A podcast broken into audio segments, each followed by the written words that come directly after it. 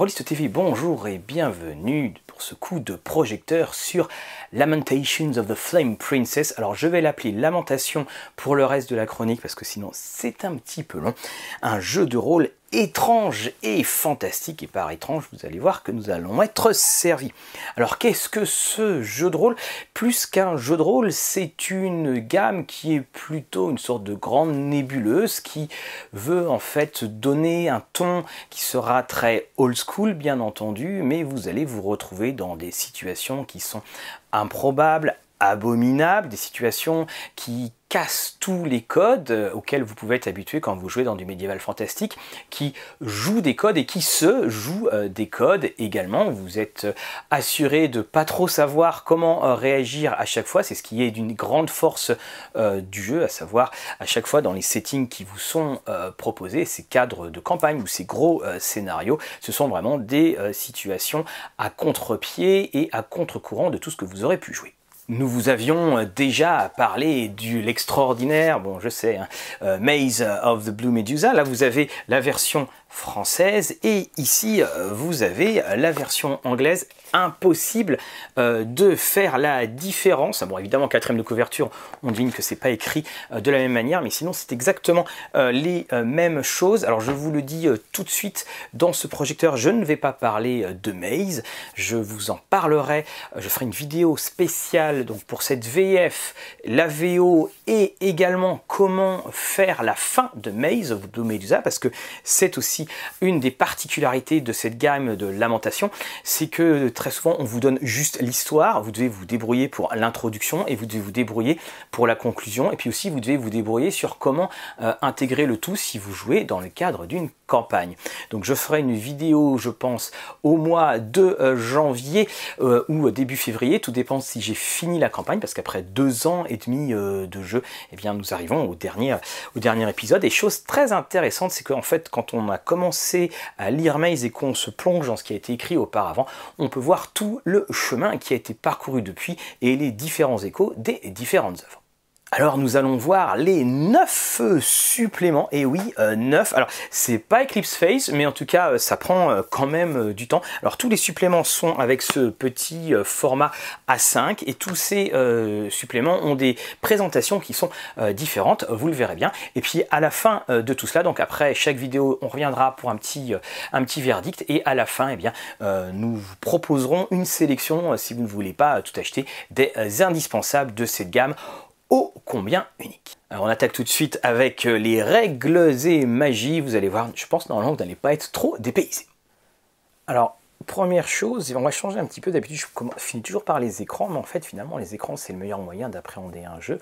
Donc, voici euh, l'écran de base. Donc, il, est euh, en A5 aussi, il est plutôt plutôt petit.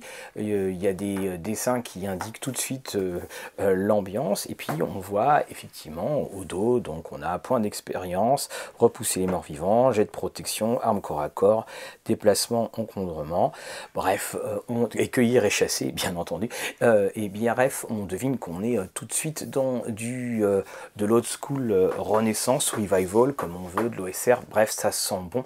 La boîte rouge de Donjons et Dragons. Voici la feuille de euh, personnage avec euh, les modificateurs, les caractéristiques, pardon. Activité courante, c'est en fait les euh, compétences. Et puis vous avez ici des jets de protection, bonus à l'attaque, classe d'armure, option d'attaque, armes et suivant. Et au dos, vous allez avoir eh bien, tout ce qui va être sur l'équipement, l'encombrement et les différentes propriétés que vous pouvez posséder. Vous le voyez, rien de bien nouveau dans ces terres post-gigaxiennes. Alors le livre en lui-même, donc vous avez déjà une petite fiche sur les 1 naturels et les 20 naturels. Donc euh, vous lancez le dé de la table lorsqu'on a un 1 naturel. Alors sur euh, il y a 30. Hein. Donc par exemple, ça peut être vous mourrez lors de ce combat. Si vous mourrez lors de ce combat, un autre PNJ gagne instantanément un niveau. Euh, votre groupe sera pris par surprise au début du prochain combat. vous avez également votre groupe ne peut pas entreprendre d'action offensive au round suivant on a en fait, on retrouve toute cette imagination euh, qu'on peut trouver dans euh, euh, Lamentation. Donc les prochaines attaques contre adversaire fonctionnent comme s'ils ne portaient pas d'armure. Vos adversaires ne peuvent pas entreprendre d'action offensive au round suivant. Là, vous voyez, c'était pour les vins naturels. Alors, qu'en est-il maintenant du jeu en lui-même? Donc là ici vous avez règles et magie, donc le livre du joueur pour 30 euros, ça vous prend à peu près 150 pages, vous voyez, il y a quand même un petit chapitre sur les armes à feu. Et tout de suite, en fait, donc le, ton est donné. Alors là, on vous parle de tout ce qui va être nourriture, équipement. Donc, euh, et ce que j'ai adoré, c'est euh, ça commence par création de personnage, déterminer les caractéristiques. vous savez, les fameux petits mots euh, qu'est-ce que le jeu de rôle ou euh, trouver des amis et tout ça. Voilà, un hop au placard. Donc on lance les 3D, là aussi, un très classique. Vous avez un, petit modificateur, donc charisme, dextérité, constitution. Ensuite vos points de vie, bonus d'attaque. Donc ça va très vite. Équipement de départ. Et puis là, on montre les classes. Alors donc vous avez le clair, vous avez le combattant. Alors évidemment, vous voyez tout de suite au niveau euh, des images ce que ça donne. Donc là, on a le magicien, alors là aussi, les euh, niveaux d'expérience, le niveau de sort, le spécialiste, alors spécialiste, hein, c'est euh, le voleur et autres. Vous allez avoir ensuite donc les races, il n'y en a pas tant que ça. Vous avez le nain, le alphelin, l'elfe, pareil, hein, les alphelins voilà, qui sont très en forme. Et on arrive tout, de suite, tout de suite après avec l'équipement. Alors c'est classique, hein, on lance un des 20, c'est avec un seuil de réussite auquel que vous devez euh, surpasser. Et puis c'est pareil également, vous avez des classes d'armure comme vous l'avez vu, et puis vous devez euh, dépasser la classe d'armure. Bref, hein, euh, c'est du D&D pure souche. Donc là, on a les portes, se perdre, on a les rencontres navales, l'équipage. Vous avez donc les suivants. Alors les suivants sont très très bien euh, très bien géré. Hein. Vous avez le prix des suivants avec euh, nourri, euh, logé, par exemple. Comment on les engage, propriété, finance, là aussi, hein, superbes illustrations. Les différentes rencontres. Ah, et les rencontres, évidemment, c'est le combat, donc distance de rencontre, réaction. on lance une initiative, donc tout ce qui va être eau bénite et compagnie. Alors puis vous voyez, vous, voyez ce petit dessin hein, qui est fait pour illustrer, voilà, il finit pas très bien, là non plus. Bienvenue dans Lamentation. On a Ensuite, une petite série euh, d'illustrations en noir et blanc, en couleur pardon, du euh, meilleur euh, effet. Il y en a que je passe un peu vite. Voilà, donc on nous donne l'ambiance. Hein. Voilà comment, dans quoi vous allez vous lancer. Ensuite, vous avez tout sur les magiciens, donc tous les sorts qui sont donnés, donc pour les sorts de Claire, avec la description des sorts, et puis vous aurez la même chose avec euh, la description des sorts pour les magiciens. Alors là aussi, vous avez tout un passage sur les euh, invocations, et puis alors vous lancez un descend, euh, oui, un descend, alors dans votre invocation, ce qui apparaît, ça peut être par exemple, il peut avoir le chaos, le nuage mortel, mais aussi il peut y avoir différents sorts. voilà, c'est là aussi, on aime les tables. Oui, il y a beaucoup de, il y a quand même beaucoup de texte, hein, même pour 150 pages, euh, voilà, il y a de quoi faire. Et puis, donc c'est les conjurations. Et euh, alors j'ai regardé, j'ai pas trouvé le sort de boule de feu. D'ailleurs là, on est hein, dans les, dans les autres, euh, dans les autres sorts. invisibilité, lumière, on retrouve hein, vraiment du, du, très très classique. Même si j'ai pas trouvé la boule de feu, alors peut-être que j'ai raté quelque chose. Et puis une fois qu'on a terminé cela, on a un petit, euh, on a un petit glossaire. Donc dans les appendices, on a un glossaire. Et puis on a donc les armes à feu, comme euh, je vous le disais. Donc euh, la platina silex, les canons rayés. Et on terminera également avec un très bon passage sur les feuilles de personnage et commencer tout de suite par euh, cette feuille de personnage. Commencez tout de suite par lire la page 159 parce qu'elle vous précise comment tout se fait avec justement toutes les pages. On aurait dû le voir évidemment au début et non pas à la fin. Et ça termine, vous voyez, jet de protection, arme corps à corps. On reprend en fait l'intérieur de l'écran pour ces règles et magie de lamentation. Flame Princess, hein. je ne vais pas dire Lamentation tout le temps, vous m'excuserez. Donc voilà, revenu, alors j'ai re-regardé, hein. impossible de trouver le sort de, boule de feu, et en tout cas la conjuration, euh, je peux vous dire, voilà, encore une fois, il y a du monde. Alors, ce que penser de cela? Ben, C'est en fait, effectivement, ce qu'on appelle les fameux euh, rétro-clones. Alors c'est un jeu qui se veut euh, violent, c'est un jeu qui se veut rapide, vous avez vu les illustrations, hein, on, crée très rapidement un personnage parce qu'il peut partir euh, tout aussi euh, rapidement. Mais déjà, en fait, vous avez un, aperçu euh, de cet univers.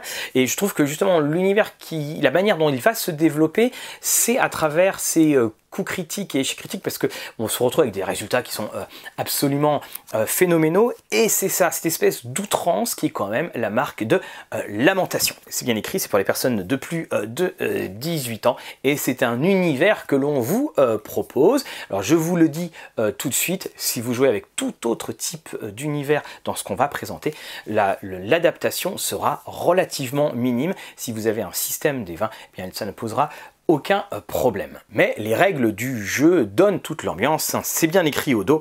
Le danger est grand, les, dans les ombres oubliées rôdent des forces encore plus étranges et dangereuses que la civilisation. Le prix de la liberté s'acquitte en âme, richesse et gloire attendent les aventurieux assez courageux pour s'arracher aux ténèbres. Alors ça, c'est donc les règles et magies, et tout de suite, on va passer au guide de l'arbitre. Voilà donc maintenant avec le guide de l'arbitre, donc hein, toujours du euh, même auteur, alors c'est euh, tout simplement l'équivalent euh, d'un guide du maître de jeu, dedans on va vous expliquer sur la manière de jouer, alors vous voyez un très, beaucoup, beaucoup de texte, beaucoup de texte et très très peu d'illustrations, puis c'est petit. Hein. Donc on va vous présenter cette fois, donc qu'est-ce qu'un arbitre, donc le maître de jeu, on va citer notre ami Gary, on va parler donc des règles. Et puis au-delà de ça, alors là vous voyez, vous avez des petites tables, donc les caractéristiques des villes, par exemple, si tout est fait hein, pour, pour générer ça. Il y a un très très bon passage hein, sur euh, l'étrange, la peur, la terreur, la santé mentale. Qu'est-ce qu'une aventure Comment gérer euh, également euh, une, une, aventure Vous avez donc les cinq éléments communs de toute bonne aventure les dangers, le libre arbitre, le succès et l'échec, les récompenses, la diversité, les obstacles. C'est intéressant à lire, c'est même très intéressant parce que euh, les différents pièges, parce que même si on reprend évidemment des vieux, euh, euh, voilà, les vieilles, les vieux ingrédients, on, on, a des conseils très très avisé, j'aime beaucoup notamment ce rythme de l'aventure. Que faire si tous les obstacles décrits dans la section euh, arrêtent le groupe? Eh bien, ne faites rien. Si un joueur se plaint, déclare qu'il s'ennuie, qu'il ne se passe rien, répondez-lui simplement Je suis d'accord, alors tu fais quelque chose ou pas. voilà, on a ce côté très frontal dans euh, Lamentation, que pour ma part j'apprécie énormément. Donc la campagne, différents concepts de euh, campagne, utiliser la terre. Vous avez aussi donc les religions, quelques guides avec toutes ces questions sur comment créer donc ça religion, mais pas à la Ronebard, les différents euh, PNJ, oui, des trucs euh, sympas aussi, les monstres, comment les gérer. Alors vous avez certes un aspect technique, mais vous avez aussi comment les, euh, utiliser. Et puis vous avez les objets magiques avec une liste phénoménale en caractère, je pense 6, sur euh, tout type d'armes. Alors je pense que les traducteurs ont dû euh, s'amuser entre la guisarme vouge ou des choses comme le trébuchet, ou je passe encore les castagnettes, les catapultes, les ceintures. Donc voilà, tout type d'objets dont certains peuvent être magiques. Et on terminera, donc alors on a différents autres sujets, donc euh, euh, la réunion des joueurs, comment les sélectionner, enfin c'est vraiment pour pris en, amont et c'est des conseils qui sont assez euh, généraux et que je trouve vraiment bien trouvés. donc les différentes compétences, alors ça si hein, je ne vous l'avais pas dit, les compétences sont sur, sont sur 6. Les éditeurs publiant des aventures et des suppléments pour les jeux de rôle dits traditionnels parce qu'ils parlent en fait de comment adapter donc euh, Lamentation sur d'autres jeux, et puis il parle également de quelques autres éditeurs. Et là, on, terminera avec le scénario Étrange Tempête qui se passe avec euh, des euh, changelins. Vous le voyez, il n'y a quasiment aucune illustration dedans, c'est à vous de tout imaginer. Enfin, si vous allez voir cette première illustration, donc, oui, les, les, changelins qui apparaissent et, et, qui volent, et puis on terminera donc par à la fois le changelin et puis voilà, illustration qu'on ne pouvait pas rater et on reprend les différentes caractéristiques des villes. Alors c'est un guide de l'arbitre qui pourrait s'utiliser avec de fort nombreux autres jeux dans les conseils, dans les euh, technique de jeu. Surtout si vous aimez euh, donc ce qui va être OSR, Old School Revival ou Renaissance comme vous voulez, c'est-à-dire jouer dans l'ambiance des tout premiers D&D, euh, les fameuses euh, les fameuses boîtes rouges. Vous avez de quoi jouer parce qu'on approfondit le système et puis vous avez aussi des conseils généraux. Alors je ne peux pas résister à, vous lire le passage sur comment sélectionner ces joueurs. Une fois que vous commencerez à être contacté, il vous faudra rencontrer les joueurs avant de leur proposer de rejoindre vos parties, organiser une sortie autour d'un verre ou quelque chose du genre. Un peu comme un rendez-vous amoureux et d'ailleurs avec un objectif similaire, mais avec moins d'enjeux. Vous tentez en effet de jauger si la personne que vous rencontrez est compatible avec l'idée que vous vous faites d'un bon moment. Réunir un groupe de complets étrangers et s'attendre à ce que tout se déroule sans accroc est très optimiste. Menez ce processus de sélection ailleurs que chez vous. Un territoire neutre est toujours bon pour rencontrer de nouvelles personnes. Et là, vraiment, c'est plus de quoi il parle. Hein. Particulièrement si le but est de déterminer si vous voulez passer du temps en leur compagnie. Non, ce n'est pas parfait, et non, vous ne décéderez pas tous les taris. En fait, si tout se passe bien, vous allez accueillir chez vous plein de gens bizarres. Les rôlistes ont en effet tendance à avoir des personnalités créatives et uniques. Vous avez donc tout intérêt à mettre vos préjugés de côté. Vous ne cherchez pas des amis.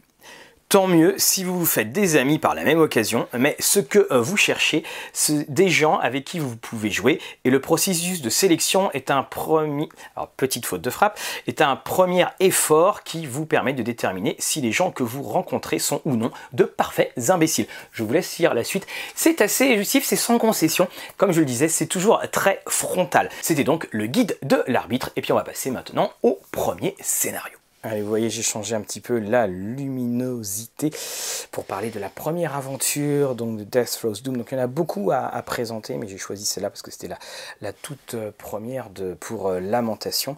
Alors ça commence par, un, vous voyez, un, petit... Euh, petit plan, donc vous avez un cimetière, une cabane et un sanctuaire, vous avez besoin que de ça. Alors bah, c'est écrit là derrière, hein. vous êtes condamné, tout est maudit en ces lieux, maudit, vous m'entendez, maudit. Alors c'est un, un, module qui est très violent et qui est très sombre et qui, par rapport d'ailleurs aux autres euh, modules de euh, lamentation, est euh, relativement dénué d'humour. Alors qu'est-ce qui se passe? Ben, On sait qu'il y a là-haut, sur la montagne, on avait envie de dire, hein, donc il y a les restes d'une vieille, secte. Alors vous pouvez utiliser comme vous voulez les scénarios, hein, on le dit bien. Donc si c'est fait euh, c'est fait partie d'une campagne, si c'est un one shot, et puis même si on n'aime pas vos PNJ, vous commencez directement euh, en bas, donc vous, allez euh, monter, donc il y a deux manières de gravir la montagne, et puis vous allez vous retrouver chez Ezekiel Duncaster. Alors Ezekiel Duncaster, c'est le seul PNJ quasiment, enfin oui c'est le seul PNJ de l'histoire, et puis bah, qui va vous expliquer, alors vous voyez, où se trouve-t-il lors de l'arrivée? Il va vous expliquer que là-haut c'est absolument abominable. Vous voyez, alors les pots sont ornés de noms écrits euh, avec du sang, notamment Maribel Walker qui surplombe une belle plaque en bois. Eh bien, qu'est-ce qu'il fait? Eh bien, Tout simplement, ce sont, il donne un visage à tous ceux euh, qui sont morts. Donc, euh, vous avez ici l'ambiance qui est donnée. C'est un excellent PNJ, hein, notamment. Et ce qui est intéressant, c'est que vous avez toutes les réponses possibles en cas d'action. Alors, si par exemple quelqu'un l'attaque avec violence, il va dire Je connais le sort qui attend l'âme de celui qui a tué son prochain et vous, il n'utilise la force meurtrière que pour chasser, se procurer de la euh, nourriture. Alors nos joueurs vont aller au sommet, donc le cimetière, il y a deux conduits d'aération qui vont vous mener un petit peu ailleurs. En fait j'hésite, j'hésite de trop vous, à trop vous dire parce que il faut le reconnaître, en tant que maître de jeu, lire ça c'est quand même très plaisant. Alors j'évite de trop euh, euh, vous en vous en dévoiler. Sachez une fois que vous allez arriver, sachez donc que vous allez arriver dans la cabane. Il y a un petit côté très euh, Evil Dead ou justement eh bien les ah non je veux dire Evil Dead parce qu'on a des espèces d'ayatollah et des prononciations euh, euh, qui nous écoutent. Donc où il va y avoir des choses étranges qui vont se réveiller parce qu'évidemment bah, tout est sous l'aune d'un espèce une espèce d'apocalypse zombie. Vous allez arriver par exemple dans un endroit où il y a un, orgue. Si vous jouez de l'orgue eh bien il y a toutes sortes de réactions qui peuvent se produire. Mais en revanche si vous jouez par exemple eh bien euh, la toccata euh, de Bach, si vous jouez Baphomet's Throne, euh, du, si, vous jouez le pénitencier, Hell's vous avez, donc ce sont des chansons de notre monde, vous allez avoir certaines réactions. Donc la salle des esclaves, et vous avez par exemple les toilettes de luxe, donc ça aussi c'est tout lamentation, la salle pédagogique, donc là aussi, hein, vous voyez, très peu euh, d'images. Il y a en fait très très peu de euh, combats. Euh, c'est surtout des rencontres et puis il faut bien faire attention à ce qu'on va trouver. On a donc le grand hôtel et le parasite sacré qui lui va être une des, une des clés. La fosse sans fond avec la petite tarentule et donc le tombeau des grandes répugnances. Et puis une fois que vous allez vous approcher un petit peu plus, et eh bien, euh, donc on a la crypte, mais surtout on va avoir, elle est là, excusez-moi j'ai raté une petite page, l'enfer qui vomit sa fange, donc c'est-à-dire euh, vous avez une sorte, pas de chronomètre, mais vous avez des actions qui vont s'enclencher, et donc à la fin, ici, vous avez 3127 victimes dans le cimetière qui vont se lever, vous avez 3295 cadavres d'enfants qui vont vous attaquer, 1814 guerriers morts, 1762 prêtres et gens du peuple décédés. Comme on dit, euh, bon courage, l'enfer qui vomit sa fange, et puis vous avez euh, les effets ici du Lotus pour alors toujours avec, quand, vous utilisez, et toujours en fait à chaque fois, euh, vous avez des tables qui vous permettent de jouer et de rejouer le scénario de nombreuses fois, pas avec les mêmes joueurs, ça je vous le garantis. Voilà, c'est violent, c'est sauvage, et puis on va tout de suite en parler euh, pour notre verdict. Alors vous l'avez vu, on ne fait pas dans la finesse, il y a un côté euh, robe zombie à l'Académie française, il y a un côté la maison euh, des mille cadavres, on va directement dans le vif du sujet, c'est le cas de le dire, c'est une aventure qui n'a vraiment aucune once d'optimisme, il est très très difficile de la terminer euh, vivant. Et surtout elle a ce côté très déstabilisant, c'est qu'en fait euh, vous avancez, il se passe pas grand chose mais quand il va commencer à se passer quelque chose, c'est même pas la peine de faire sauf qui peut. Alors c'est la première histoire qui a été écrite pour Lamentation, ça se sent parce que là on a côté, un côté horrifique quasiment euh, complet et total. Alors que dans les autres histoires, même si vous avez quelque chose d'horrifique, vous avez toujours cette espèce d'humour un petit peu écœurant qui nous donne en fait un mélange de réactions. Là, euh, vous avez en fait qu'une seule issue et elle n'est pas bonne euh, du tout. La règle de base aussi à suivre, c'est évidemment euh, pour les joueurs, c'est de, bah, de, ne pas toucher ce qu'ils ne connaissent pas, donc ils devraient à petit peu près s'en euh, sortir. Et c'est vrai aussi que c'est une aventure qui est tellement euh, spéciale qu'il est difficile de l'intégrer dans une campagne.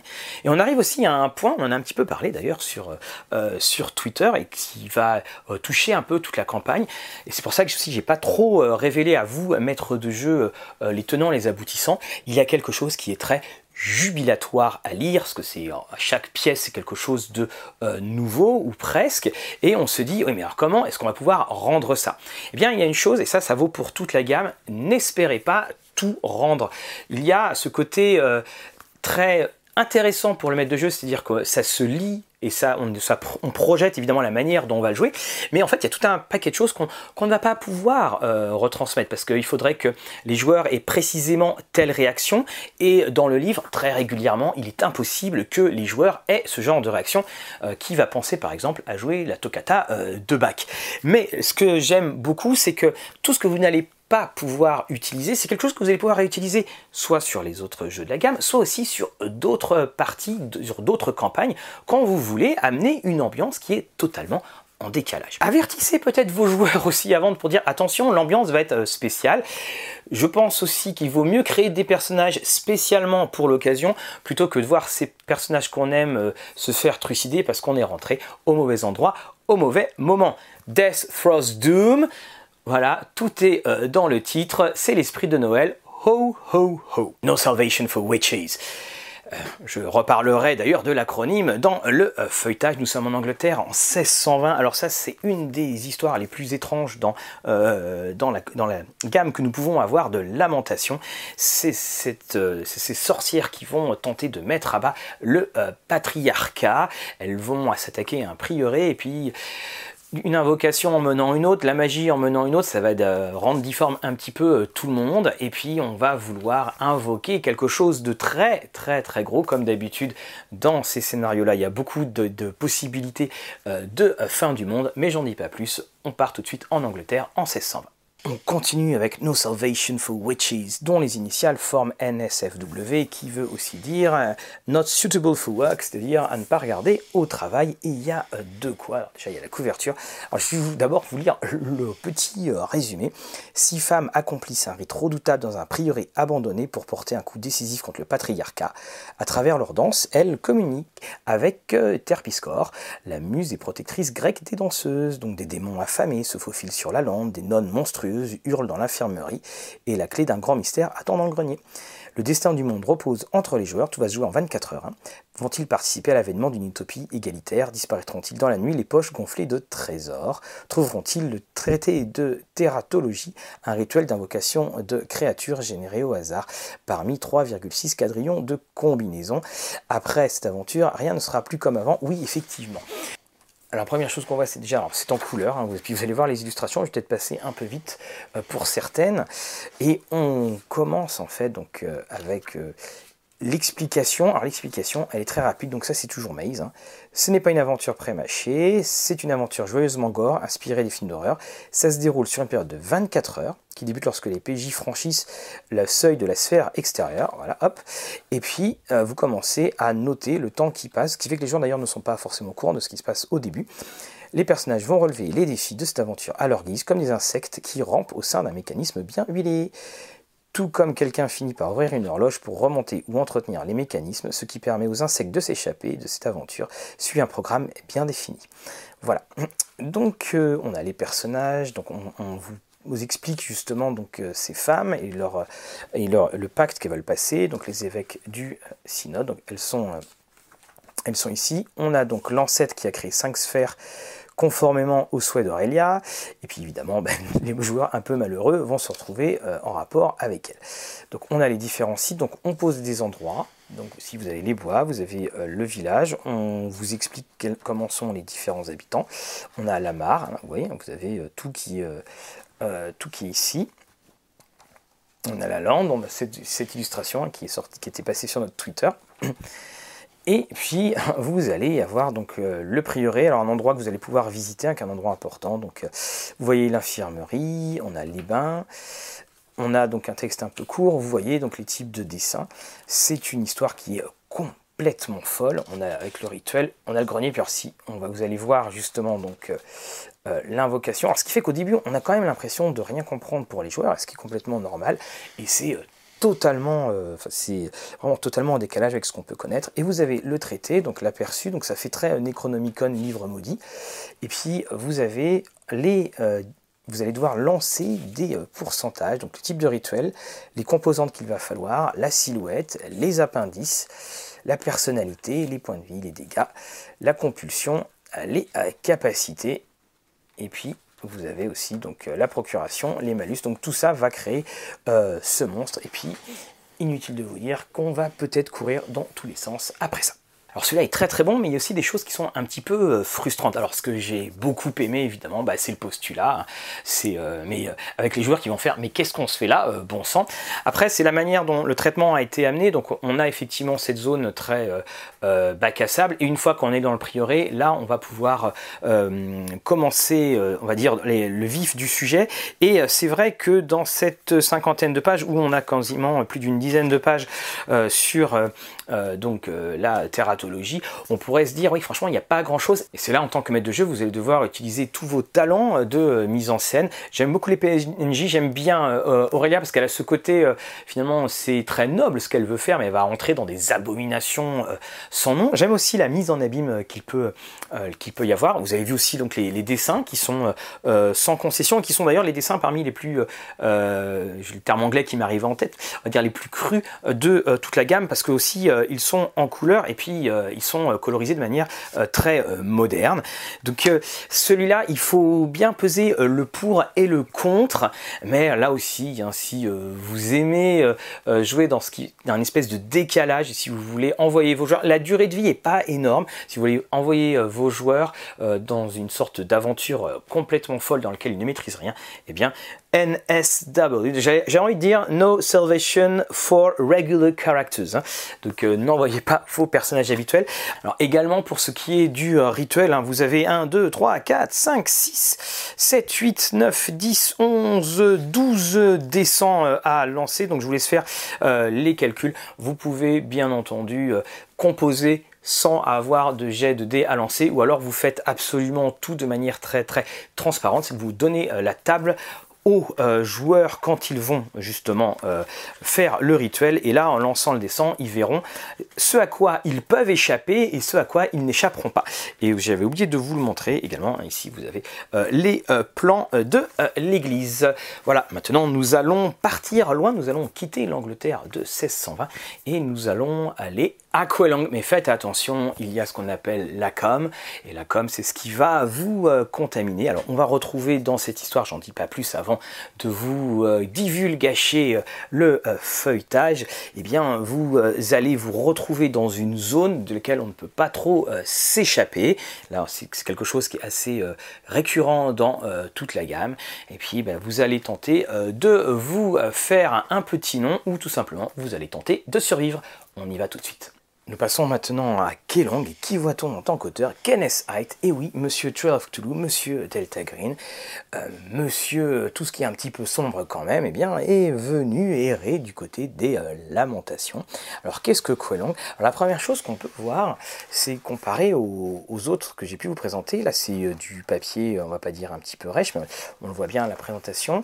Et puis là, les illustrations sont en noir et blanc, mais vous avez une manière, euh, vous avez un petit dépliant, vous pouvez même couper la, feuille si vous le souhaitez, parce que eh bien, on parle de la vallée de la rivière Kelong, parce que cette histoire, cette aventure, ce module, c'est euh, tout simplement une guerre du Vietnam en médiéval fantastique. Pendant une génération, deux entités à peine concevables se sont affrontées pour le contrôle de Sajavedra, une lointaine terre légendaire du sud-est. Chacune d'elles voulait contrôler ses richesses et ses ressources d'âme. Je vous passe tout cela. Et aux abords du champ de bataille, eh bien, il y a eu un artefact ensorcelé qu'un archonte a pu utiliser. Donc vos joueurs vont évoluer dedans. Il faut savoir que toute la région est en fait contaminée par cet artefact on présente euh, les conseils pour l'arbitre, les différents contextes de l'aventure. Donc là, c'est bien expliqué. Il faut un groupe à tendance loyale qui peut être engagé par un sage ou un magicien. On pose tout cela. En activant un système de guidage runique, eh bien, le cylindre devrait retourner sur le principal champ de bataille. Le cylindre, c'est ce fameux artefact. Alors vous avez toutes les rumeurs que l'on peut avoir euh, dans la région. On a l'exploration, la com. Et encore une fois, vous allez avoir eh bien, la carte, vous allez pouvoir explorer en fonction de cela. Donc vous voyez ici, alors on notera que la carte n'a pas été traduite et on notera également que les cartes non traduites sont assez régulières dans l'ensemble de la gamme. Donc euh, néanmoins, on arrive à comprendre ce que c'est. Là, vous avez eh bien, euh, la région telle qu'elle est décrite, mais en noir et blanc. Et puis, donc, vous avez la fameuse activation du cylindre, ce qui, qui on va pas dire pollue, mais qui contamine tout le monde. Ce qui fait que les personnages accumulent là comme trois fois plus vite dans les hexagones autour de celui-ci. Et quand ils sont dans l'hexagone, ils accumulent neuf fois plus vite. Et lorsque vous parvenez au cylindre, la première impression, c'est que vous avez l'impression de découvrir quelque chose de banal et ça va totalement vous euh, transformer. Cela va euh, totalement vous faire muter par bien euh, des aspects. Vous voyez ici la com, pardon, je reviens, est présentée comme c'est de la mana, c'est l'azote et du plutonium. Hein. Il alimente les sorcelleries indécibles voyez, comme quoi. Donc les personnages sont empoisonnés dans les différentes, euh, conditions suivantes. Et évidemment, eh bien, empoisonnés à la com. Il n'y a pas donc que euh, les joueurs, il y a aussi les euh, PNJ. Donc vous allez rencontrer les différents endroits. Donc vous voyez, en fonction des, endroits où vous êtes, vous avez des rencontres aléatoires. On parle des différentes créatures. Donc encore une fois, on est très très bac à sable. C'est en fonction des endroits où vous allez aller que vous allez euh, déclencher les euh, aventures. Exam, Sachra Movel. Et puis vous allez avoir donc les mines de l'éléphant et Mandul Xiem. Alors comme toujours quand on vous présente comme ça les scénarios, surtout en plus si je suis pas très très droit euh, au niveau de la caméra, eh bien euh, on n'a pas l'impression qu'il y a grand chose à jouer, mais vous allez voir, je vais en parler tout de suite dans mon verdict, c'est quelque chose d'unique. Alors vous avez vu, c'est un sacré cadre de jeu qui euh, vous est donné. Alors celui-là, comme les autres, ça fait partie de ces histoires, comme on dit, vous amenez votre propre nourriture à table. Vous avez la table, c'est vous qui amenez à manger et c'est vous qui servez aux joueurs ou les joueurs vous la servent comme vous euh, voulez. Heureusement qu'il y a page 5 l'objectif des personnages joueurs parce que comme aussi pour la plupart des, de ces aventures en euh, bac à sable, euh, vous dites ah oui c'est génial, c'est un super voyage, on a l'impression de lire un, guide touristique, un Lonely Planet euh, totalement déjanté et totalement fou. Mais après il y a un moment on se dit oui mais comment je fais pour animer tout cela? Alors on vous propose les objectifs, c'est aussi à vous de les imposer. Donc là aussi si vous voulez le faire jouer et que vous avez déjà les personnages dans les parties qui précèdent, arrangez-vous pour qu'il y ait au moins un lien, qui soit pas là en train de se dire bon finalement qu'est-ce qu'on fait? Parce que s'ils se disent ça, eh bien il n'y a plus vraiment de raisons et de motivation pour jouer. Et puis vous avez également la vision qu'avait Kenneth Haidt. J'ai adoré sa phrase. Il dit où que l'on soit, le grondement constant des explosions résonne dans les cieux. La vallée de Kelong a été empoisonnée accidentellement et ceux qui l'ont ravagée l'ont oublié. Il ne reste aujourd'hui que les charognards et les vers qui mangent le corps. On a vraiment cette allégorie du Vietnam. On a le côté, de toute façon, c'est mentionné, hein, euh, Apocalypse Now, le bon, la brute et le truand, ou le guerrier silencieux. On a une atmosphère vraiment unique, vraiment euh, originale, et vous pouvez euh, vous inspirer de ces grands films, que ce soit Hamburger Hill, Platoon, Apocalypse Now, parce que vous avez aussi les différentes factions. Là aussi, lisez bien donc le contexte de l'aventure et surtout les introductions pour l'arbitre, parce que justement, on parle des myrmidons, des mercenaires et surtout des relations qu'il peut y avoir euh, entre eux. Donc voilà euh, Kelong, c'est aussi euh, une manière d'explorer en, hexagonal. Hein. Vous pouvez très bien prendre une carte totalement vierge et avancer au fur et à mesure, un petit peu comme dans Forbidden Lands, et vous utilisez les tables de rencontres aléatoires pour meubler vos histoires, et une fois que vous arrivez à un endroit, là vous pouvez développer et utiliser ce qui a été proposé pour chacun euh, des endroits, que ce soit Jam Carlang, que ce soit euh, le cylindre, bien entendu on va éviter euh, celui-là tout de suite, ou les autres. Voilà donc Kelong. On quitte maintenant ce cadre sauvage et nous attaquons avec Vornheim. Nous arrivons maintenant avec Vornheim. Alors Vornheim est, très différent. Alors tout d'abord c'est Zach Smith qui l'a fait. Vous voyez la présentation telle qu'elle peut être ici. C'est une ville, mais ce n'est pas n'importe quelle ville, parce que c'est aussi une ville que vous allez pouvoir euh, générer, où vous allez pouvoir jouer euh, dedans sans euh, aucun souci d'adaptation, parce que tout est fait justement pour que tout soit généré. Voilà, c'est le dédale gris on nous propose de donner, alors donner un plan à quelqu'un, il pourra être MJ pendant une journée, montrez-lui comment créer 30 plans en 30 secondes et il pourra être maître de jeu pour toujours. C'est la paraphrase de euh, ce proverbe qui disait donne à un homme un poisson et il, il aura à manger pour la journée, apprends-lui à pêcher, il aura à manger pour la vie. Vous avez besoin de savoir comment aller d'un endroit à l'autre euh, lorsque ces deux endroits ne sont mentionnés sur aucune carte, vous n'avez d'ailleurs pas de carte il vous faut une rencontre aléatoire, bref, tout est dedans. Pour commencer, eh bien, vous avez euh, ceci, donc ce magnifique dessin de, la ville avec les tours, et puis je peux lancer un D4. on prend un D4 parce que le D4 ne roule pas, donc vous voyez, je le réajuste ici, et là, vous voyez, j'ai soit fait 17, euh, soit j'ai fait 3, soit j'ai fait 6, et en fonction de ce que je voulais créer, de ce que je gérais, eh bien, je vais avoir, eh bien là, par exemple, je prenais euh, des gardes, eh bien, ces gardes, ils sont, j'ai 2, donc ils sont 4, et puis j'avais 3 euh, points euh, de vie euh, par garde, donc c'est quand même des, petits, des petits gardes. Et puis quant à la classe d'armure, ils auront 6 en classe d'armure, donc c'est pas, c'est pas tip top, hein, il n'y a pas à dire. C'est l'avantage de Vornheim, c'est que tout est géré ainsi. Alors je tiens à vous dire hein, que euh, l'explication pour là, j'ai quand même mis un petit peu de temps, mais en fait les exemples vous permettent de voir cela. Par exemple, euh, si vous lancez ici un 3, là, eh bien vous avez créé un magicien de niveau 2 qui est là, qui a donc 14 en intelligence, et puis euh, qui a 3 points de vie parce que c'est le score obtenu. Et puis pour nos fameux gardes, eh bien il y avait donc 6 gardes avec 14 points de vie chacun. Donc non, j'aurais dû regarder si vous voyez, je me suis trompé. Et une classe d'armure de 6 ou de 14 en fonction euh, ici en fonction de votre euh, euh, de votre système de jeu.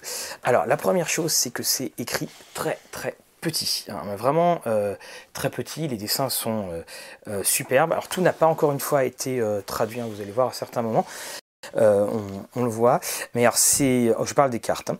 mais alors c'est extraordinaire parce que vous, allez, vous avez une ville mais qui est énorme, qui est phénoménal, c'est-à-dire qu'en fait vous pouvez euh, tout euh, gérer, vous pouvez créer un scénario de toutes pièces où vous pouvez euh, en fait juste lire. Alors j'ai souri parce que c'est la maison de la Méduse.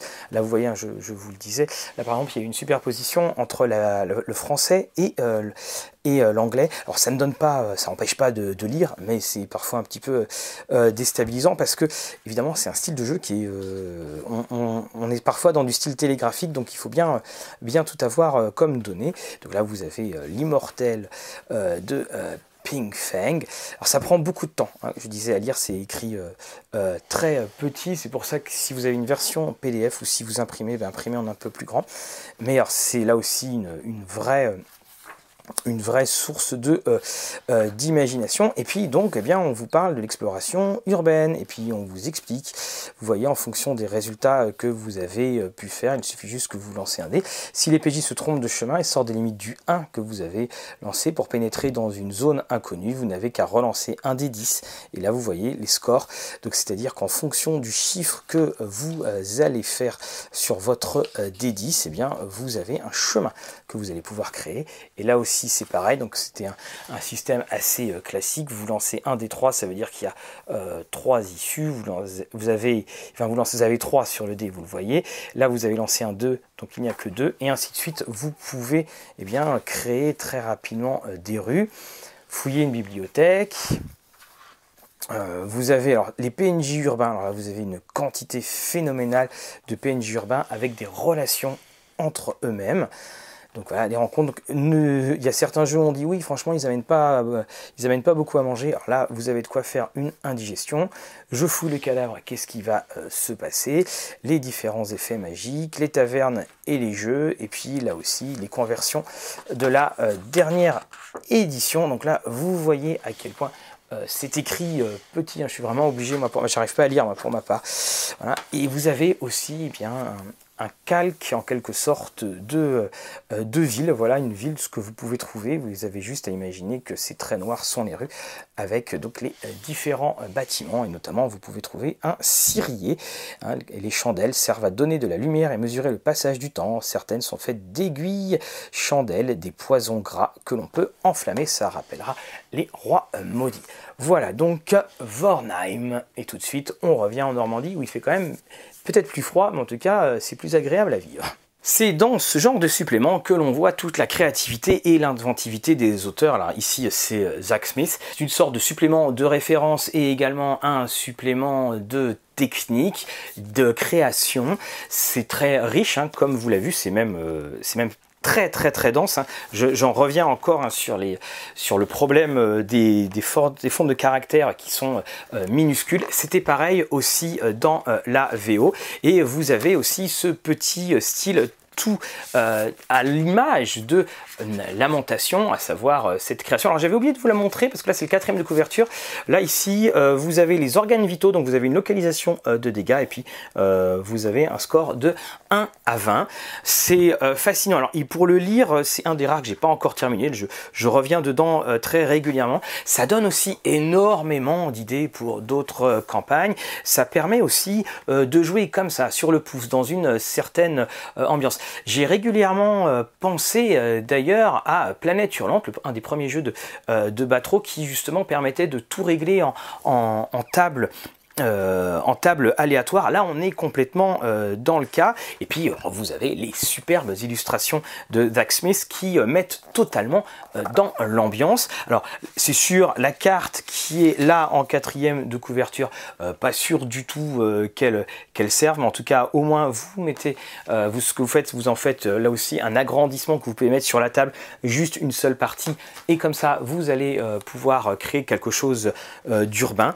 Mais là, vous avez absolument tout et c'est vraiment éminemment réutilisable pour les autres jeux, ce qui en fait d'ailleurs un excellent euh, point.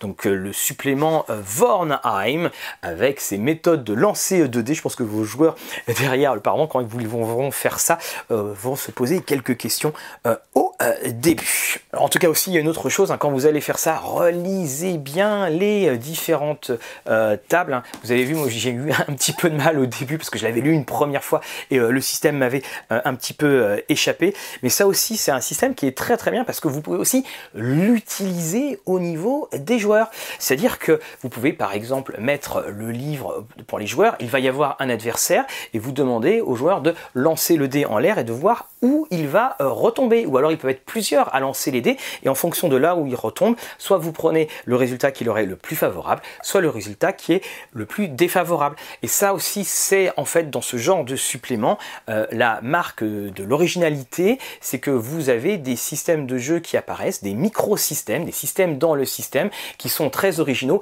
très ludiques et qui rajoutent un intérêt constamment renouvelé. Alors vous avez vu une ville, et eh bien voici un village. Oh mon dieu, quelle transition, des années d'expérience, des années d'expérience avec Scenic Dunsmouth.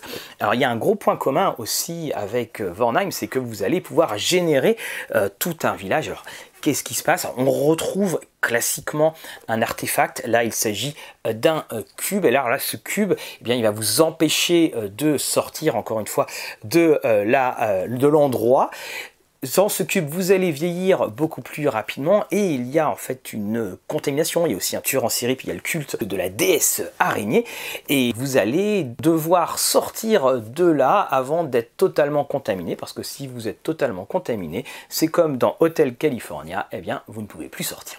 Alors tout de suite, je vous fais en tout cas rentrer dans le village et on se retrouve tout de suite après. Nous avons quitté Vornheim, j'ai quitté avec mon petit euh, un petit D4 ensanglanté et nous arrivons à Dunsmouth. Et là, Dunsmouth, en plus, vous voyez, c'est un peu plus, euh, c'est assez épais. En plus, en fait, d'être euh, un, scénario, c'est aussi un générateur de euh, village. Alors, vous voyez déjà la présentation, vous voyez tout de suite la carte. Alors, c'est un, village qui est totalement fou. Quand je dis fou, c'est-à-dire les habitants sont tous fous. à eux tous, ils ont zéro de santé mentale si on joue à un autre jeu. Et dans Dunsmooth, donc vous avez, eh bien l'endroit est, complètement perdu et vous avez un cube qui fait passer le temps euh, différemment. Il va falloir sortir de cette malédiction.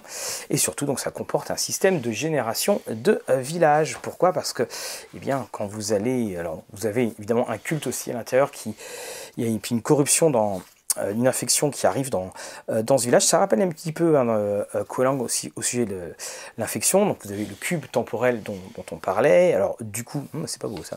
Pourquoi se rendre à Dunsmouth Donc top 5 des top choses des top 5 des choses dont il faut savoir se rappeler. Donc hein, les personnages joueurs peuvent aimer les objets magiques, et tant mieux. Et là, vous bâtissez le village. Et pour bâtir le village, eh bien, il faut lancer des D6, des D4. Vous voyez, 10 D6, 1 D8, 1 D4 et 2 D12 et euh, deux couleurs différentes. Il y en a un rouge et un noir. Et à chaque fois, eh bien, quand vous allez euh, lancer, donc le dé rouge, eh bien, ça sera soit la fonderie, l'auberge. Vous avez donc le D8 qui représente l'église locale. Le D4, c'est le cube temporel. Et donc le résultat du D4, c'est le niveau d'infection. Chaque D6 représente un domicile. Et vous faites le total de tous les dés, ça sert à déterminer le trésor dans plusieurs endroits. Et si vous voulez un plan détaillé, ben vous pouvez juste entourer. Donc vous avez juste vraiment à lancer. Ce qui fait aussi que certains personnages peuvent ne pas être dedans, dans, le village. Donc l'emplacement de l'araignée première, donc la dernière pièce du puzzle, c'est l'emplacement de la puissante araignée, la puissance de l'araignée première. Donc elle a un certain nombre de vie cumulés au niveau d'infection.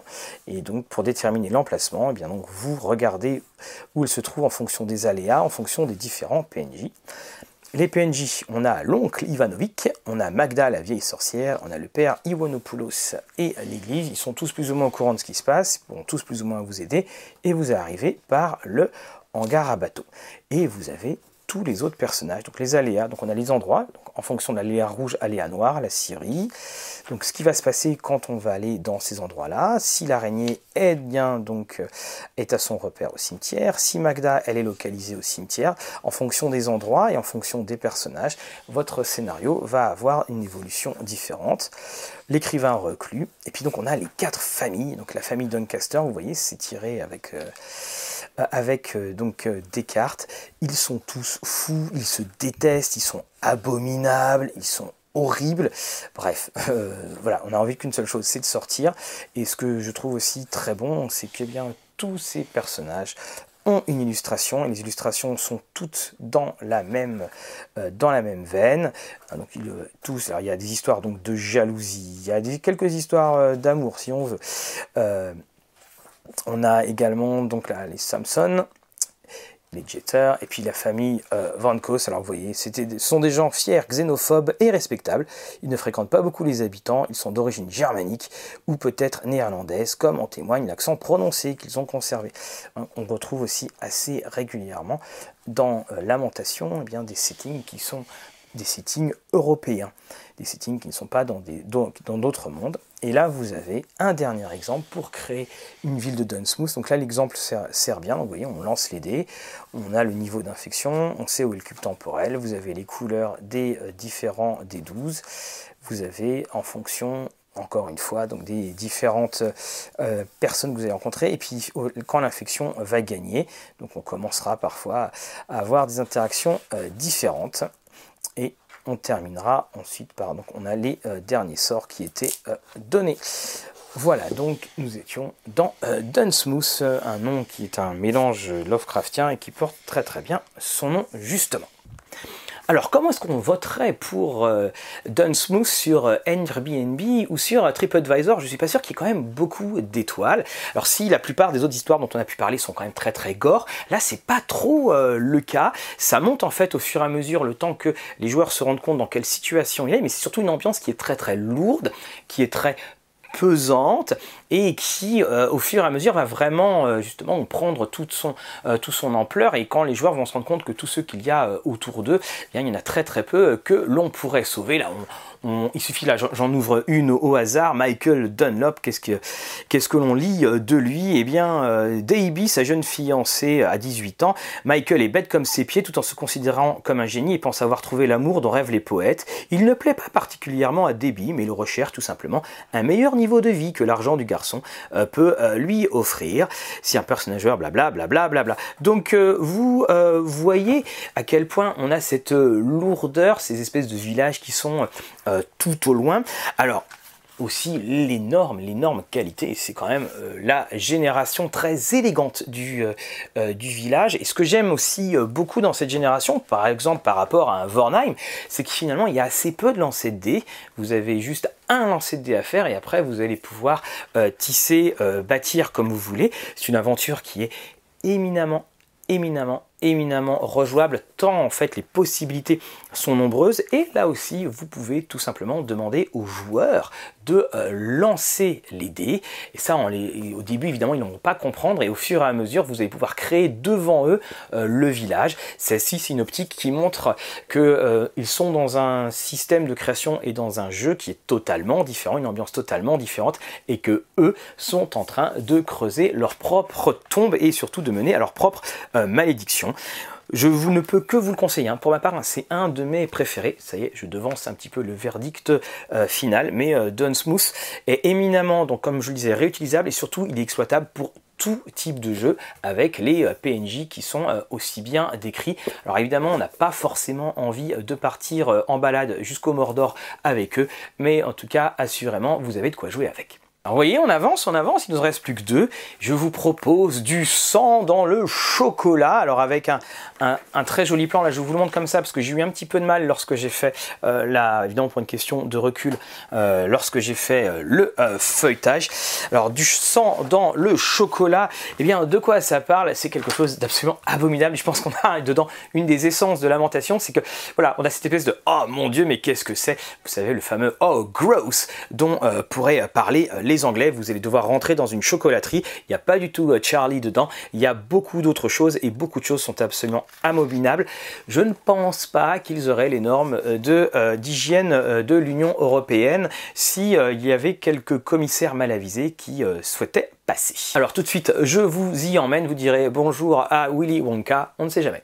Toujours interdit au moins de 18 ans du sang dans le chocolat. Alors tout à l'heure je vous disais que les settings, alors notamment pour euh, No Salvation c'était en Angleterre, et eh bien là euh, donc euh, vous avez un setting qui est très particulier parce que la première chose qu'on lit au XVIIe siècle, on parle du chocolat et on parle donc de l'Europe, on parle de l'Espagne et donc la mystérieuse espagnole qui vit aux Pays-Bas et c'est là où va se passer notre aventure. Alors on le voit déjà, hein, il y a un style de dessin qui est euh, un peu plus naïf, mais dès qu'on voit le dessin, on voit à quel point euh, c'est euh, abominable. Et en fait, on va rentrer dans, rentrer dans une chocolaterie. Et cette chocolaterie, elle est aussi représentée, alors on l'avait montré sur notre Twitter, elle est représentée par un plan le plan est ici. Alors, par exemple, Selena libère les jeunes jumeaux emprisonnés, laisse attacher la prisonnière adulte dans le pressoir. Euh, Lucia de Castillo se replie en titubant vers la rivière. Les pygmées finissent de manger le corps de Alupoulou et se ruent vers le sous-sol. Vous avez donc dans cette carte toutes les indications du scénario. Le scénario euh, tient sur euh, la carte et vous avez donc les pygmées, ceux qui justement occupent cette chocolaterie, ils attaquent, offensés, Hans écrivait le fléchette de Sarbacane, qui transforme sa chair en sucre candi rouge. Euh, Opuli gonfle au point de euh, prendre la forme d'une grosse myrtille de 2,40 m de diamètre. Voilà, donc on a à la fois l'horreur, on a le grotesque, et on a vraiment un humour euh, totalement décalé.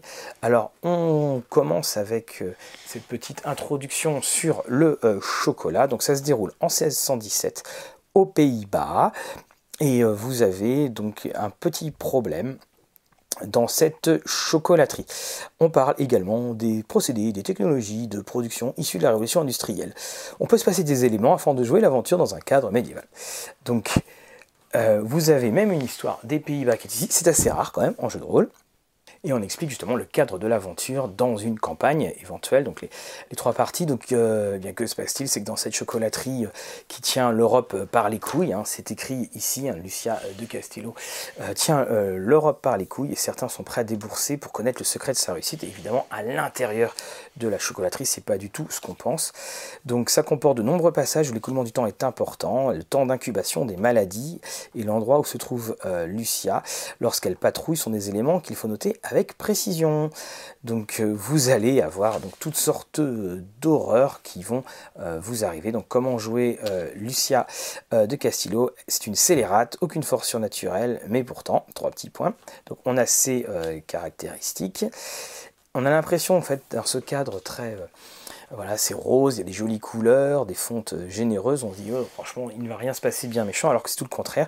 Et on a donc les pygmées, les pygmées qui sont dans la, euh, qui sont dans la chocolaterie et dont il va falloir euh, compter le nombre. Donc euh, on explique bien que donc, les créatures qui formaient autrefois la tribu des Afaya à Liu du Pérou ne sont pas de véritables pygmées car ce terme désigne en réalité les membres d'une population originaire d'Afrique centrale. C'est Lucia de Castillo qui utilise le terme de pygmée pour désigner ces créatures car elle le connaît et pour elle c'est clairement que ce sont ces petits sauvages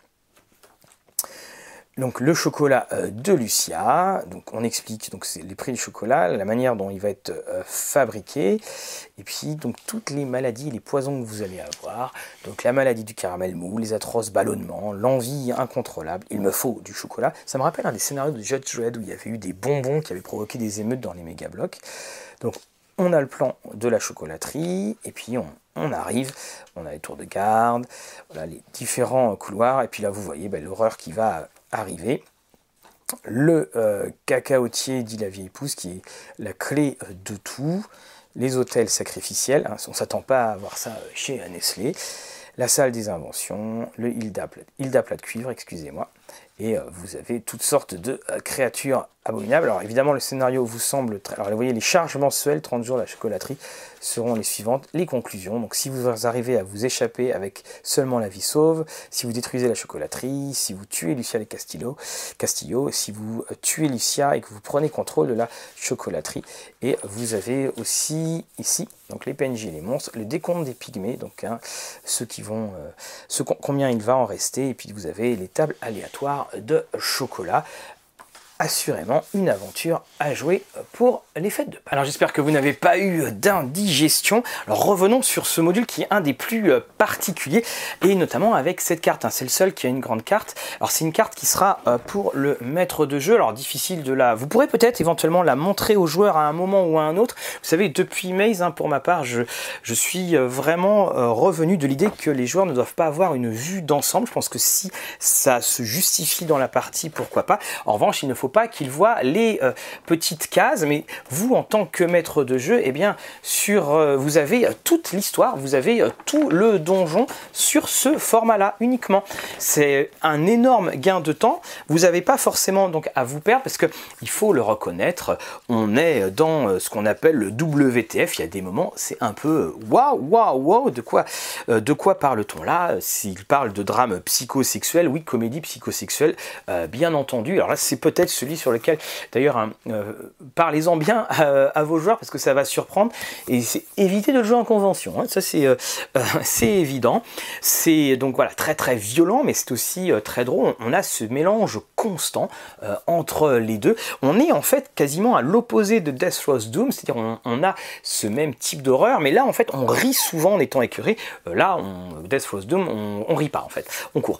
Et ce que j'aime aussi, cette espèce de décalage complet entre ces euh, dessins euh, et euh, ce contenu absolument abominable. Alors là aussi, hein, évidemment, même si on est dans ce contexte de 1617 en Hollande, qui est pour le moins précis, bien entendu, ne l'intégrez pas dans une campagne en cours, ça n'aurait aucun sens, il n'y a aucun jeu, il n'y a aucune campagne euh, qui dure longtemps, euh, qui a ce genre euh, d'ambiance et qui serait compatible. Donc c'est du sang dans le chocolat et alors rien pour la carte, c'est quelque chose qui vaut le détour. Nous arrivons maintenant au gros morceau, Red and Pleasant Land. Alors évidemment, comme je vous le rappelle, hein, il y avait aussi dans l'arrivage ce gros morceau, mais celui-là, eh bien, il aura droit à une vidéo euh, à part euh, entière, mais celui-là, je dis pas le contraire, parce qu'à mon avis, je l'ai... Voilà. Euh, qu'est-ce que Red and Pleasant Land? Alors oui, tout d'abord, il faut préciser un petit peu, c'est le peintre, poète William Blake qui a parlé de Green and Pleasant Land, et cette terre verte et plaisante, c'est le nom que l'on donne maintenant à l'Angleterre, c'est le nom que l'on donne aussi à la société euh, anglaise, c'était aussi un des suppléments Cthulhu pour euh, l'Angleterre, et c'est souvent maintenant, il faut le dire, utilisé euh, de manière ironique, mais vous avez donc dans cette Red and Pleasant Land, alors vous allez le voir dans le feuilletage, c'est extraordinaire, vous allez rentrer dans la Voivodie et vous allez vous rendre compte à quel point ce pays est absolument abominable, ce pays est absolument enchanteur, ce pays est absolument terrifiant. Oui, quand Dracula rencontre Alice au pays des merveilles, qu'est-ce que cela va donner? Donc tout de suite, je vous envoie dedans. Et on termine par Red Pleasant Land. Voilà, il est superbe, il est magnifique, euh, il est en couverture rouge, oui, j'ai même pas retiré ça alors que je l'ai lu. Euh, là, vous avez le petit signal, il est en couverture rouge euh, en, en, donc il est en fait comme Maze of Blue Medusa. Et de toute façon, on se rend compte qu'il y a énormément, énormément de points communs euh, entre Maze et donc cette, histoire-là. Je dirais que on, voit vraiment la filiation on va pas dire direct. Donc vous avez une table des matières, comme toujours, c'est écrit petit. Alors bah, si vous aimez les euh, vampires, si euh, vous aimez Alice au pays des merveilles, euh, voilà, vous allez être servi, vous allez être dans la Voivodie qui a d'autres noms comme le pays que les dieux refusent de voir. C'est un pays où il n'y a euh, pas de rond, c'est une sorte, voilà, il n'y a que des angles. Il y a une cruelle reine de cœur qui va adorer jouer au croquet, puis il y a un roi rouge. Donc euh, c'est la contrée de la déraison. Donc on parle euh, de la guerre. Donc vous avez Vlad Vortigen d'un côté, mesdames et messieurs. Donc évidemment, il fait penser à euh, Vlad Tepes, notre cher euh, Dracula. Et puis vous avez donc dans le palais d'autrefois du roi rouge, eh bien ce palais est tombé aux mains d'Elisabeth Batiscape, donc en fait ça fait penser évidemment à Elisabeth Bathory, la sinistre personne qui est à présent donc euh, la reine de cœur, et vous allez avoir deux autres familles, donc les fameux euh, intrus, le roi Blême et son chapelier, ça on se retrouve dans Alice au pays euh, des merveilles, et vous allez retrouver la jeune reine incolore qui est amphibienne, qui règne sur Néphilie, donc en fait il y a quatre forces en présence, et vous vous allez vous retrouver là-dedans. Donc vous avez le théâtre des conflits, donc on va parler des jardins, des forêts. On parle donc de l'autre côté du miroir, ça c'est pour Alice, et vous allez voir même que les Alice sont des classes de personnages à part entière. Donc le croquet de la reine, le code des duels, donc attention, il doit se faire avec une épée qui tient dans une main, sauf accord des deux parties. si ça concerne l'offense d'une dame, les deux parties doivent se battre l'œil gauche fermé. Voilà, on a une étiquette totalement folle. On a ici donc l'espionnage les rituels et ce qu'il faut savoir, les comportements, euh, la monnaie. Donc euh, l'offense perçue est toujours inversement proportionnelle à l'offense voulue. Grandir et rapetisser, si vous l'utilisez, ça va vous poser des soucis, comme pour Alice. On vous donne quand même quelques conseils de lecture et de visionnage. On parle du déraisonnable, très très bon euh, passage sur justement comment jouer les idées bizarres, tout ce qui va être décalé. Et là, vous avez Alice, donc la classe de personnages donc la race, les points de vie, donc elles sont presque toujours humaines, l'exaspération et la progression, et on, a également donc cette, cette table d'exaspération, donc euh, par exemple, quelqu'un ou quelque chose commence à rapetisser de 30 cm par round jusqu'à atteindre la taille d'une carte à jouer. Voilà. Et vous avez bien sûr des tables, vous allez avoir beaucoup de tables. Les dessins sont vraiment de toute beauté, comme on dit. Et là, vous voyez, donc, en fonction de ce que vous allez rencontrer, les allégeances de ces quatre familles, euh, la reine incolore, le roi blême. Je trouve ces, termes superbes de, poésie et justement aussi, euh, on peut deviner qu'il y a quelque chose d'inquiétant derrière eux.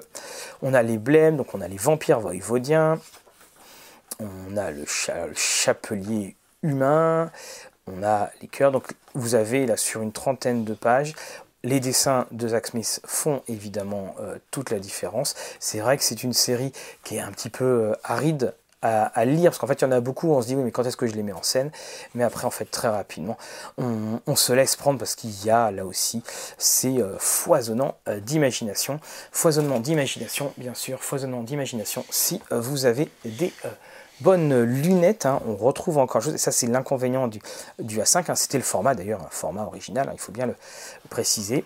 Alors, vous avez donc l'ordre euh, des carreaux, les fous rouges, et puis les vampires en général, les personnages et le vampirisme. Et après, on attaque donc les euh, lieux d'aventure.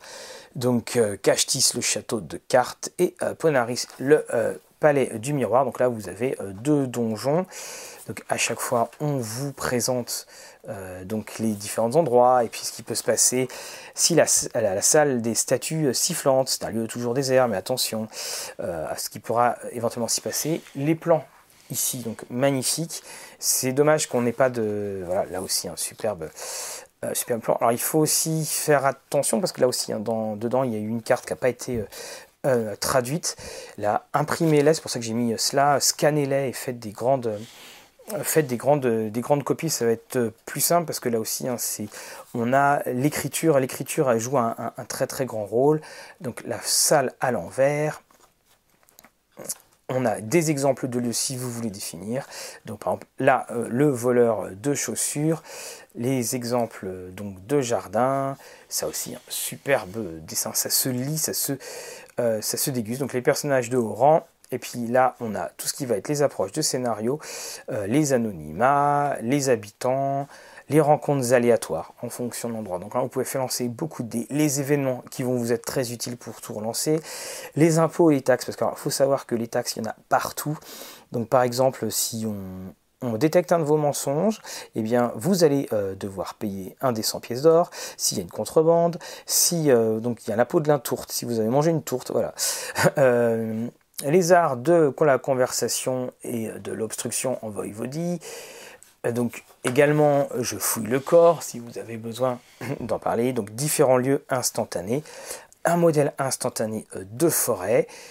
vous avez ici donc les perplexités en intérieur, donc là aussi écrit euh, très petit, relation entre les PNJ. Vous, avez absolument tout pour pouvoir jouer et puis vous avez même quelques cartes qui vous ont été euh, proposées. Donc celle-ci n'a pas été euh, n'a pas été traduite. Et vous avez également un échiquier, parce qu'évidemment, il y a une partie d'échec hein, qui, est, euh, euh, qui est en cause. Alors c'est un, un, vrai, vrai délice à lire, c'est un délice pour le maître de jeu. Après, est-ce qu'on arrive à remettre ça en partie? C'est une autre question. Alors Red Unpleasant End, je dois vous l'avouer, c'est quelque chose que j'attendais parce que euh, c'est comme cela que j'ai, pour ma part, j'avais rencontré euh, les euh, lamentations. Alors évidemment, il y avait eu Maze qu'on avait pu chroniquer, qui était venu après, mais là, c'était ce jeu qui, au Zeni, avait rencontré, avait remporté l'Eni d'or du meilleur setting, de la meilleure écriture, d'argent pour la meilleure aventure, d'argent pour le produit de l'année. Et les Zeni Awards, s'il y a une chose qu'on peut bien leur dire, vous savez, spécialité, c'est quand même de récompenser pour la centième fois euh, le jeu de rôle ultra connu. Bref, ce n'est en aucun cas l'originalité que les Zeni arrivent à récompenser. Ils vont toujours redonner les meilleures règles pour l'appel de Cthulhu. Donc ça ne vaut pas grand chose comme récompense, mais néanmoins, eh bien, ça permet de faire connaître certains titres quand ceux-ci euh, arrivent là. Sans les Zeni, on ne les aurait pas euh, du tout connus. Fin de euh, la euh, digression. Alors qu'est-ce que ça vaut? Bah, Vous avez vu, c'est quelque chose qui est phénoménal. C'est l'explosion euh, de l'inventivité. Alors en fait non, pas exactement. Et j'adore dans les remerciements, c'est écrit après la liste de tous les remerciements. Oh, et merci également à Sir John Tenniel. Alors c'est lui qui a illustré les illustrations classiques d'Alice au Pays des Merveilles, Lewis Carroll et aux habitants de la Transylvanie.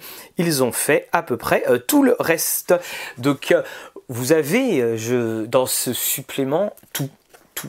Alors c'est un supplément là aussi qui va être difficile à maîtriser, il faut avoir une idée, c'est difficile à, faire jouer toutes les forces en présence parce que souvent elles sont eh bien, euh, dans, leur propre, dans leur propre coin, les interactions sont parfois limitées ou elles ne sont pas développées, il ne faut pas du tout hésiter euh, à les faire. Alors vous pouvez grâce à toutes les tables euh, aléatoires qui vont vous aider. Hein. Il y, en a, il y en a un bon paquet, vous le faites en partie ou avant. quand on le lit, bah, finalement, on, ressent les mêmes choses que euh, pour Maze, c'est-à-dire que euh, à chaque détour de pièce, c'est-à-dire qu'à chaque présentation de monstre, c'est-à-dire qu'à chaque table, eh bien, votre partie, peut partir dans toutes les directions. C'est ça qui est extraordinaire. C'est justement aussi ça qui peut être dangereux. Ça veut dire que quand vous allez le jouer tout comme Maze, euh, vous allez euh, devoir bien connaître l'ensemble des histoires pour éviter que, euh, que ça déborde.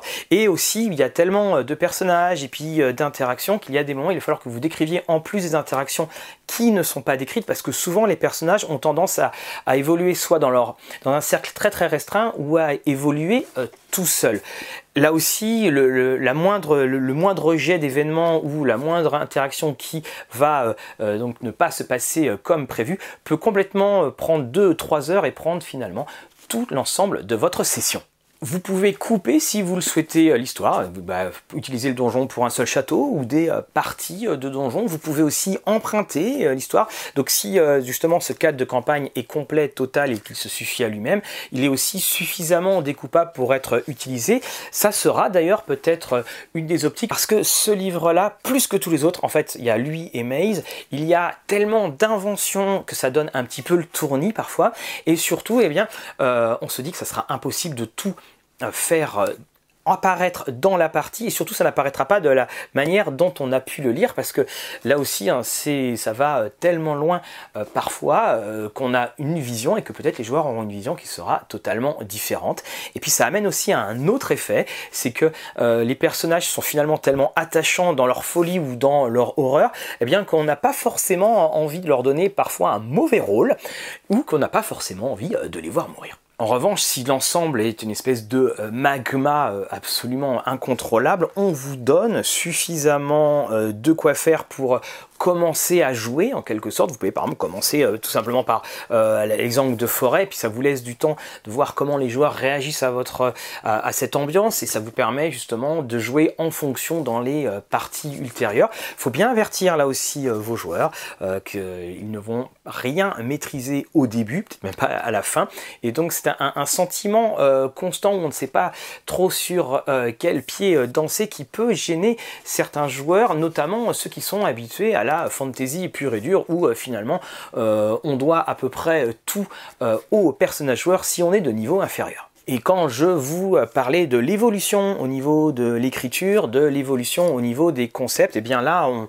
on le sent bien, on a un supplément qui est très euh, raffiné, qui est empli euh, de culture, qui est superbe au niveau euh, graphique. On a vraiment toute l'évolution. De toute façon, les, deux, c'est Maze et, Red. Celui-ci étant beaucoup plus long et puis difficilement sécable, alors que lui, on peut le couper en, plusieurs parties. Donc, Red and Pleasant Land, si on Red and Pleasant Land, si on regarde à travers le miroir, il s'agit là du magnum opus de toute la gamme Lamentation que je viens de vous présenter et dans quelques instants, je vous propose le verdict. Alors, quel est donc ce euh, verdict et quel juste supplément euh, acheter? Parce qu'il faut quand même bien le reconnaître, c'est une gamme qui est fort onéreuse. Vous allez de 25 euros à 60 euros pour euh, Maze et vous en avez pour 50 euros quand il s'agit de Red and Pleasant Land. Alors, Également un petit mot sur la version française.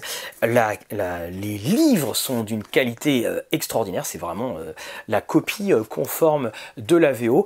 En revanche, il le reconnaître, vous l'avez vu, hein, il y a régulièrement des euh, petits euh, problèmes de non-traduction et il y a des problèmes de relecture. Donc ça ne gêne pas le confort global de lecture, bien entendu, même si c'est vrai que ces petites euh, scories nous obligent à relire une deuxième fois la phrase et qu'on n'en a pas forcément besoin parce qu'il y a quand même des choses qui sont assez compliquées parfois à comprendre. Alors, par quoi commencer, que faire? Eh bien, la première chose, c'est que si vous avez un budget limité et que vous souhaitez jouer euh, donc des aventures de euh, lamentation, bien entendu, je vous conseille Maze et Red Pleasant Land. Ça, ça fait partie des indispensables. Ceux qui, je pense, sont la quintessence de cette collection, c'est-à-dire euh, cette originalité mais puissance 10 000. C'en est même à tel point d'ailleurs que quand on relit des scénarios classiques de fantasy, on fait ah ouais, c'est bien Tandis que là, on fait oh non, mais c'est pas possible. Et vous pensez déjà à la manière dont vos joueurs vont réagir quand vous trouvez un événement euh, totalement euh, farfelu, euh, totalement imprévisible et surtout impossible à éviter. Alors, bien entendu, ce n'est pas à mettre entre toutes les mains. Alors, au-delà même du, du contenu, c'est aussi des aventures, des histoires qui vont vous demander un sacré travail d'adaptation, un sacré travail d'intégration également, et aussi des joueurs, comme je le disais, Qui seront prêts à, entrer dans cet univers-là qui peut être très frustrant. Et ce qui est aussi la grande force et le plaisir que l'on a à lire en tant que maître de jeu, parce que c'est rare en fait quand on, lit des histoires et on a l'impression qu'en fait elle est uniquement adressée aux maîtres de jeu. D'habitude les scénarios c'est tout est fait pour qu'on parle des joueurs. Là il y a vraiment cette espèce de euh, communication entre l'auteur et vous en tant que maître de jeu dans la manière dont vous allez pouvoir euh, dispenser euh, l'histoire. C'est très agréable et surtout il y a énormément de conseils, des conseils qui sont très réfléchis et qui sont éminemment transposables. Alors donc, Red ou Maze? Pour ce qui est des règles, en fait, en, elles-mêmes, vous n'avez pas vraiment besoin des règles. Vous pouvez adapter euh, très facilement. Donc ce système à euh, des chroniques oubliées, des D5, Pathfinder si vous le voulez. On évitera quand même des jeux où il va y avoir des tonnes de sorts, parce qu'on a quand même un esprit OSR, alors soit des tonnes de sorts, des, tonnes de feats, notamment je pense à, euh, à, Pathfinder, il faut quand même des jeux qui soient très lissés, des dessins, chroniques oubliées, euh, euh, héros et dragons iront euh, parfaitement, ou alors tout autre système de jeu. Encore une fois, il n'y a rien que l'on trouve dans les modules qui ne soit compréhensible de prime abord et qui nécessite l'intervention du livre de règles et de magie. Vous pouvez donc passer sur Règles de magie et également sur l'arbitre, le livre de l'arbitre si vous le souhaitez. Dans ce qui est les aventures, eh bien, je vous en conseillerais 3. Donc je vous conseillerais euh, Quelong parce qu'en fait Quelong c'est vraiment une atmosphère, une ambiance très très euh, différente mais surtout qui rappellera aux joueurs toutes les histoires qu'ils ont pu voir euh, sur le Vietnam. Je l'ai déjà dit, euh, Dunsmooth parce qu'il y a cette création, qu'il est un multijouable, qu'il est deux ultra transposable et que trois il vous offre un extraordinaire système de création rapide pour des parties sur le pouce.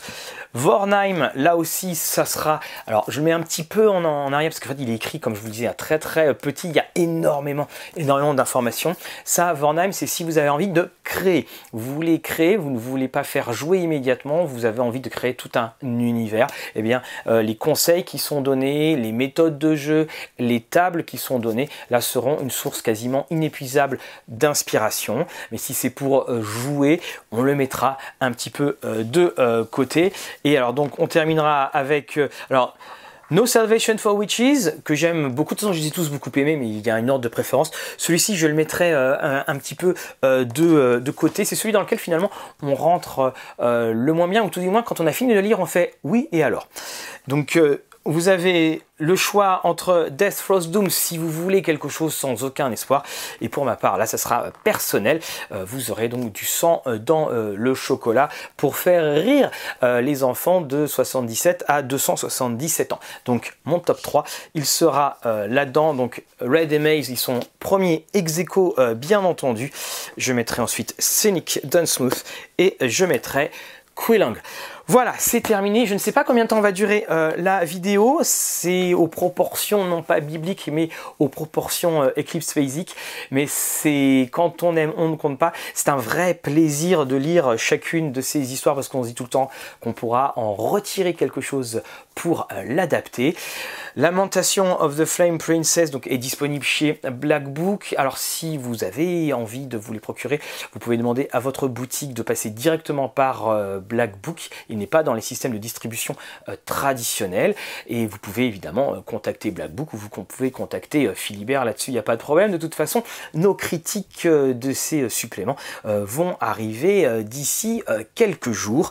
C'est un monument du jeu, c'est ça qui vous réconcilie avec la fantasy, ça montre qu'on peut euh, jouer avec, euh, eh bien, comme je le disais, avec euh, tous ces codes qui sont usés, parfois usés jusqu'à la corde.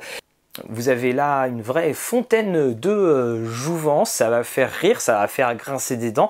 C'est souvent l'avantage du maître de jeu, il faut quand même euh, bien le reconnaître. Alors aussi une dernière petite chose, faites attention hein, aux objets magiques et tout ce que pourrait récupérer euh, les joueurs si après vous réintégrez dans une autre campagne. C'est pour ma part ce que je vais avoir avec Maze qui devrait bientôt se finir.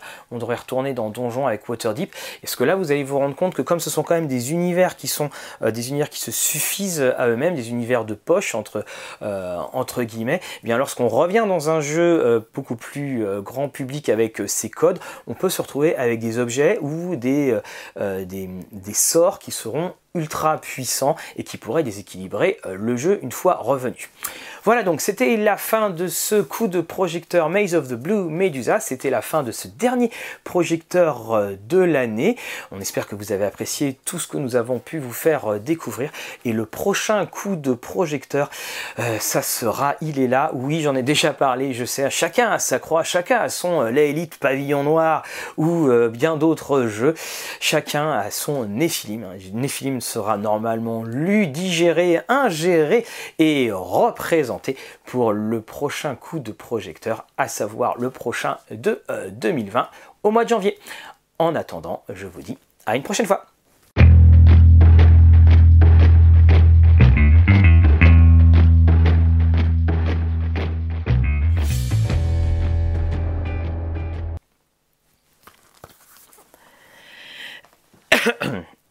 Oups là.